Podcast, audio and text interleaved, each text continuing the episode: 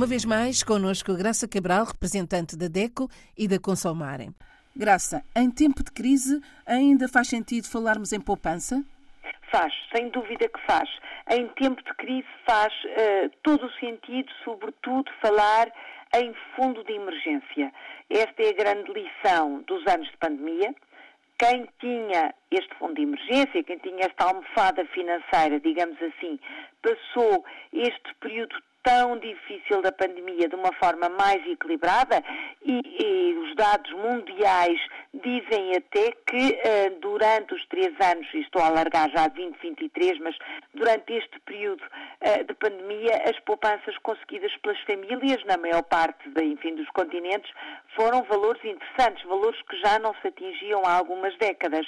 Mas passado esse período de algum, uh, de algum milheiro, digamos assim, voltamos ao Dia Mundial da Poupança, que se comemora a 31 de outubro e que nos mostra que o mundo está virado mais uma vez do avesso, desta vez com grandes conflitos armados, a guerra da, da Ucrânia e da Rússia que já tem algum tempo e agora o conflito do Médio Oriente que trazem um, grandes reflexos, não só a nível, obviamente, da paz, que talvez seja o mais importante, mas a nível do preço dos combustíveis, logo do aumento do custo de vida, das maiores dificuldades de toda a gente, em toda a parte, que este mundo é uma aldeia global, como todos falamos.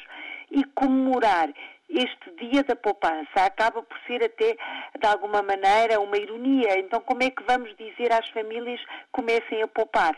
Não é fácil, obviamente não é fácil, porque, independentemente das geografias, todos nós estamos a apertar o cinto e estamos já no limite daquilo que é o orçamento familiar. Mas é uh, o momento também de pensar que, se conseguirmos tirar pouco, mesmo que seja pouco todos os meses, no final do ano esse pouco já vai ser algo que se veja e esse algo que se veja é o tal fundo de emergência que pode ser acionado a qualquer momento para fazer face a um imprevisto.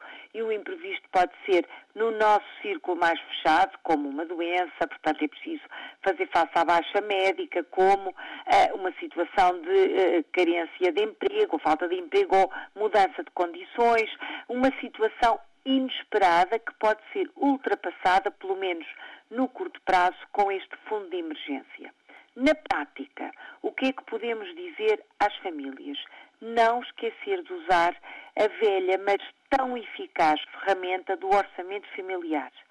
Saber quanto se ganha, saber quanto se gasta, fazer esta subtração e ver onde se pode efetivamente cortar mais um pouco. Sim, uh, passamos o nosso tempo a falar em cortar uh, despesas, mas na verdade não há outra solução. Aumentar os rendimentos pode ser um caminho, mas mais difícil.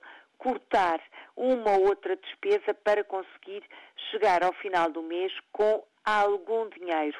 E falando, enfim, em euros, 5 euros será já um valor interessante para começar a fazer uma poupança mesmo que seja uma poupança, pelo menos nos primeiros meses, na, na conta tradicional, na conta à ordem, digamos assim, mas fazer um esforço, não mexer, deixar estar ali.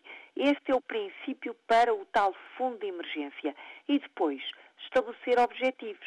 E o objetivo pode ser, ao fim de seis meses, por exemplo, criar um produto de investimento, criar um produto bancário de poupança, pode ser um objetivo, para deixar crescer para, enfim, enfrentar a reforma, por exemplo, ou para comprar o automóvel, para dar entrada para casa, para mudar, remodelar a mobília uh, do quarto, para comprar um equipamento informático novo ou simplesmente para fazer férias. O objetivo é também uma peça fundamental nesta ideia de criar o fundo de emergência.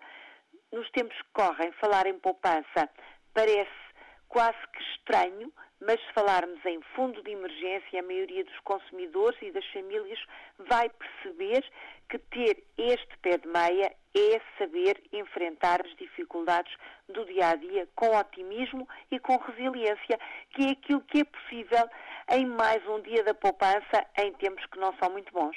Não é fácil, mas, pelo menos, é uma garantia, não é? É uma garantia. É um desafio que os consumidores podem fazer, colocar a si próprio, a família pode colocar a si própria este desafio.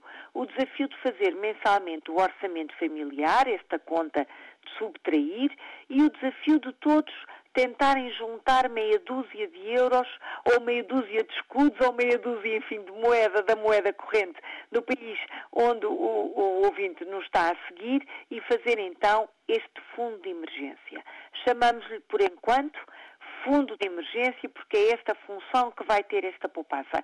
Chegar à frente numa situação de emergência, de imprevisto, para que a vida familiar não caia por aí abaixo. É um objetivo e é um desafio ao mesmo tempo que acreditamos que todas as famílias vão conseguir pôr em prática. Graça, para a semana, do que é que vamos falar? Semana, vamos falar de compras por impulso, evitar as compras por impulso para não perder a tal poupança que se está a fazer. Olhe por si, o novo espaço dedicado aos direitos do consumidor em África e em Portugal. Coloque as suas dúvidas enviando o e-mail para o correio eletrónico olheporsi.rtp.pt e ouça as respostas na RDP África à segunda-feira, depois da uma da tarde. Olhe por si. Uma parceria RDP África, Associação DECO, com Isabel Flora e Graça Cabral.